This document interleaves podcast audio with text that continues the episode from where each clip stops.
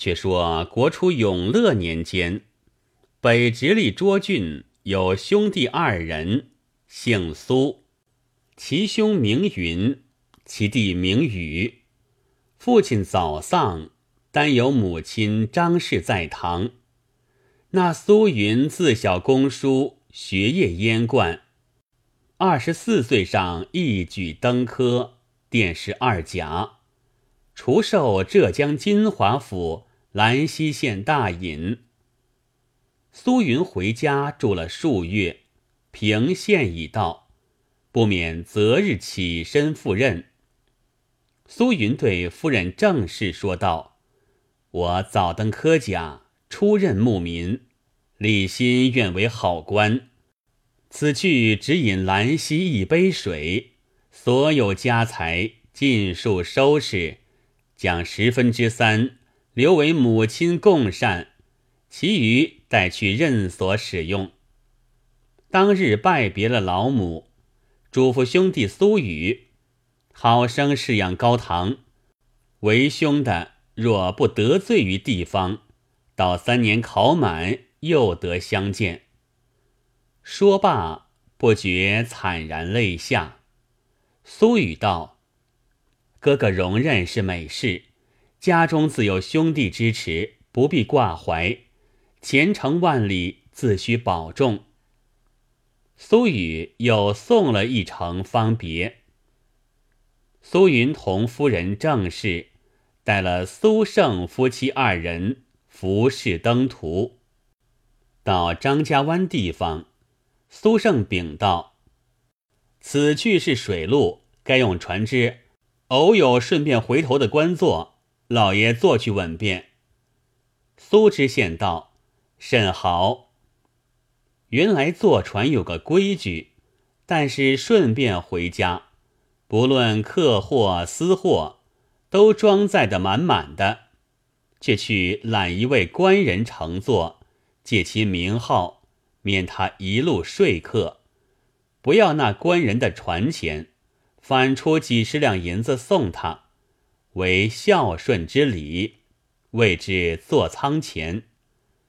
苏知县是个老实的人，何曾晓得那样规矩？闻说不要他船钱，已自够了，还想什么坐船钱？那苏胜。私下得了他四五两银子酒钱，喜出望外，从旁撺掇。苏知县同家小下了官仓，一路都是下水，渡了黄河，过了扬州、广陵驿，将近仪真。因船是年远的，又带货太重，发起漏来，满船人都慌了。苏知县叫快快拢岸，一时间将家眷和行李都搬上岸来。只因搬这一番有分教，苏知县全家受祸。正合着二句古语，道是“漫藏会道，也容会淫”。却说仪真县有个惯做私商的人，姓徐名能。在五坝上街居住，久揽山东王尚书府中一只大客船，装载客人，南来北往，每年纳还船租银两。他合着一班水手，叫做赵三、翁鼻涕、杨辣嘴、范剥皮、沈胡子，这一班都不是个良善之辈。又有一房家人，叫做姚大。时常懒了在，约么有些油水看得入眼时，半夜三更巧的将船移动到僻静去处，把客人谋害，劫了财帛。如此十余年，徐能也做了些家事。这些伙计一个个羹香饭熟，饱食暖衣，正所谓为富不仁。为人不富，你到徐能是仪真县人，如何却揽山东王尚书府中的船只？况且私商起家千金，自家难道打不起一只船？是有个缘故。王尚书出任南京为官，曾在扬州娶了一位小奶奶，后来小奶奶父母却移家于仪真居住，王尚书时常周济。后因路遥不便，打这只船与他，叫他另租用度。船上竖的是山东王尚书府的水牌，下水时。就是徐能包揽去了。徐能因为做那私商的道路，倒不好用自家的船，要借尚书府的名色，又有势头，人又不疑心他，所以一向不致败露。今日也是苏知县何当有事，恰好徐能的船空闲在家，徐能正在岸上寻主顾。听说官船发漏，忙走来看，看见班上许多香笼囊妾，心中早有七分动火。节末又走个娇娇滴滴、少年美貌的奶奶上来。徐能是个贪财好色的都头，不觉心窝发痒，眼睛里蹦出火来。又见苏胜搬运行李。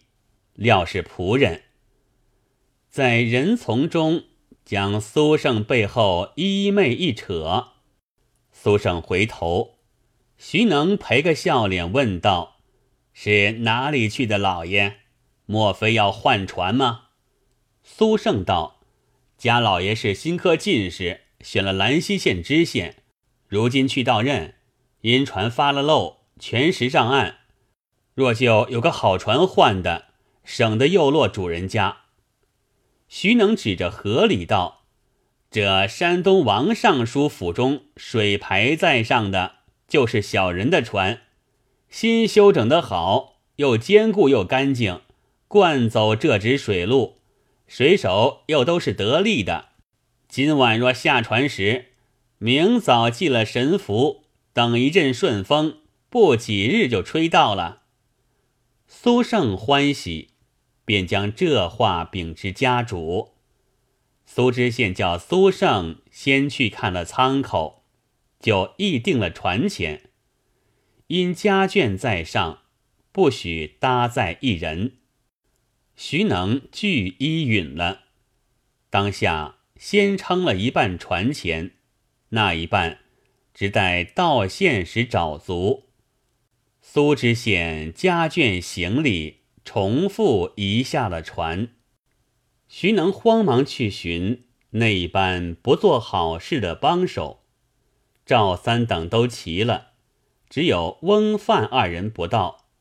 买了神符，正要开船，岸上又有一个汉子跳下船来道：“我也相帮你们去。”徐能看见，呆了半晌。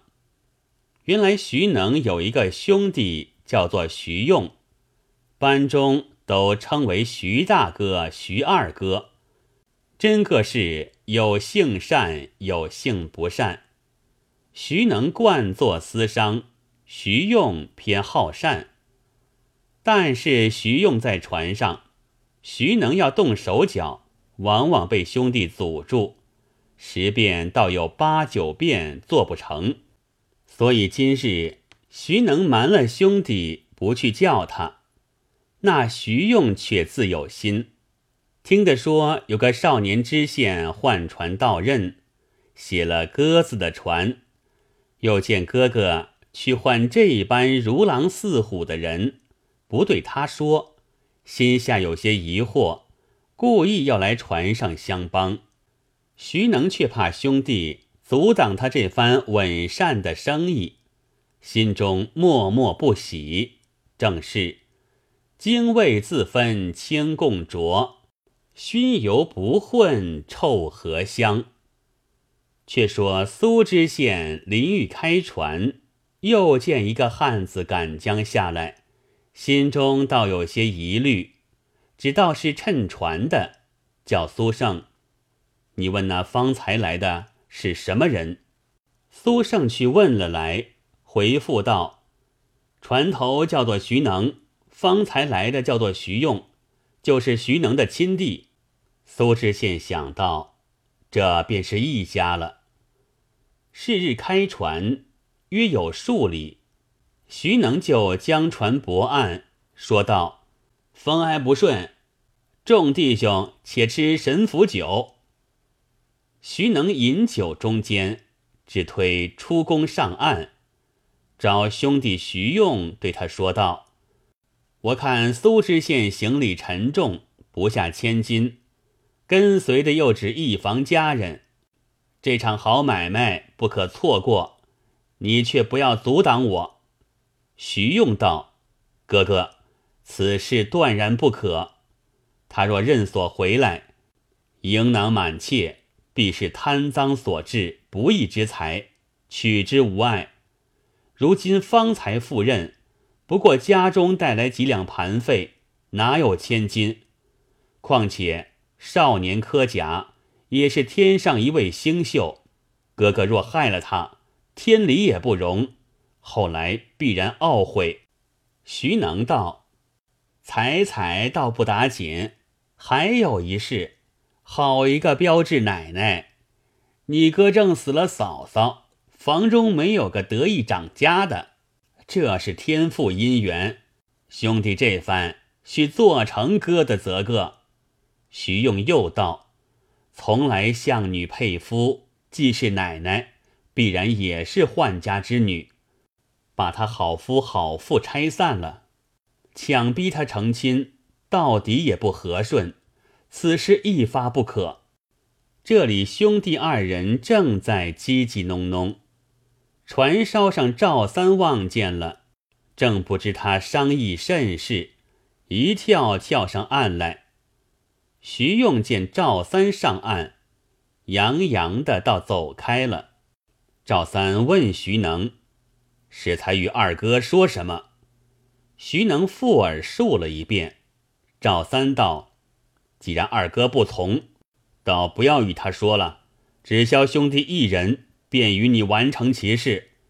今夜须如此如此，这般这般。”徐能大喜道。不枉叫做赵一刀。原来赵三为人粗暴，动不动自夸道：“我是一刀两断的性子，不学那粘皮带骨。”因此起个艺名，叫做赵一刀。当下众人饮酒散了，全时歇息。看看天晚，苏知县夫妇都睡了。约至一更时分，闻得船上起身收拾蓬索，叫苏胜问时，说道：“将船全靠顺风，趁着一夜风驶去，明早便到南京了。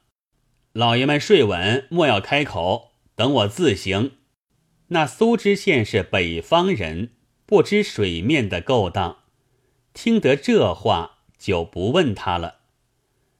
却说徐能撑开船头，见风色不顺，正中其意，夜起满棚，倒转驶向黄天荡去。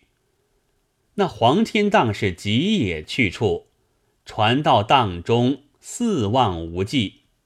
姚大便去抛铁锚，扬铁嘴，把定头舱门口，沈胡子手舵。赵三当先提着一口泼风刀，徐能手执板斧随后，只不叫徐用一人。却说苏胜打铺睡在舱口，听得有人推门进来，便从被窝里钻出头向外张望。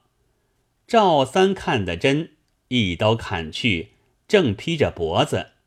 苏胜只叫得一声：“有贼！”又复一刀砍杀，拖出舱口，向水里窜下去了。苏胜的老婆何一睡在那里，听得嚷，摸将出来，也被徐能一斧劈倒。姚大点起火把，照得舱中通亮，慌得苏知县双膝跪下，叫道：“大王，行李分毫不要了，只求饶命。”徐能道：“饶你不得。”举斧照顶门砍下，却被一人拦腰抱住，道：“使不得。”却便似秋深逢社至，病笃欲先来。你道是谁？正是徐能的亲弟徐用。晓得众人动弹，不干好事，走进仓来，却好抱住了哥哥，扯在一边，不容他动手。徐能道。兄弟，今日骑虎之事罢不得手了。徐用道：“他中了一场进士，不曾做的一日官，今日劫了他财帛，占了他妻小，杀了他家人，又叫他刀下身亡，也特罪过。”徐能道：“兄弟，别是听得你这一件听不得你，留了他便是祸根。”我等性命难保，放了手。徐用越抱得紧了，便道：“哥哥，既然放他不得，抛在湖中也得个全尸而死。”徐能道：“便依了兄弟言语。”徐用道：“哥哥撇下手中凶器，兄弟方好放手。”徐能果然把板斧撇下。徐用放了手，徐能对苏知县道：“便免你一斧，只是松你不得。”便将纵缆捆作一团，如一只馄饨相似，向水面扑通的窜将下去。眼见的苏知县不活了，夫人正是只叫的苦，便欲跳水，徐能哪里容他？把舱门关闭，拨回船头，将篷扯满，又时转来。原来江湖中，除了顶头大逆风，往来都使的篷。仪真至少伯湖，不过五十余里，到天明，仍到了五坝口上。徐能回家，换了一剩煎鱼。叫管家的朱婆先扶了奶奶上轿，一路哭哭啼啼，竟到了徐能家里。徐能吩咐朱婆：“你好生劝慰奶奶，到此地位，不由不顺从，不要愁烦。今夜若肯从顺，还你终身富贵。强似跟那穷官，说的诚实，重重有赏。”朱婆领命，引着奶奶归房。徐能叫众人将船中香笼尽数搬运上岸。打开看了，做六份均分，杀倒一口猪，烧立式纸，连翁鼻涕、饭剥皮都请将来，做庆贺筵席。徐用心中甚是不忍。想着哥哥不仁，到夜来必然去逼苏奶奶。若不从他，性命难保；若从时，可不坏了他名节。虽在席中，如坐针毡。众人大酒大肉，直吃到夜。徐用心生一计，将大折碗满斟热酒，碗内约有金许。徐用捧了这碗酒到徐能面前跪下，徐能慌忙来搀道：“兄弟为何如此？”徐用道：“夜来船中之事，做兄弟的违拗了兄长，必然见怪。若果然不怪，可饮兄弟这瓯酒。”众人见徐用劝了酒，都起身把盏道。今日徐大哥娶了新嫂，是个大喜，我等一人庆一杯。此时徐能七八已醉，欲推不饮。众人道：“徐二哥是弟兄，我们异姓偏不是弟兄。”徐能被缠不过，只得美人陪过，吃得酩酊大醉。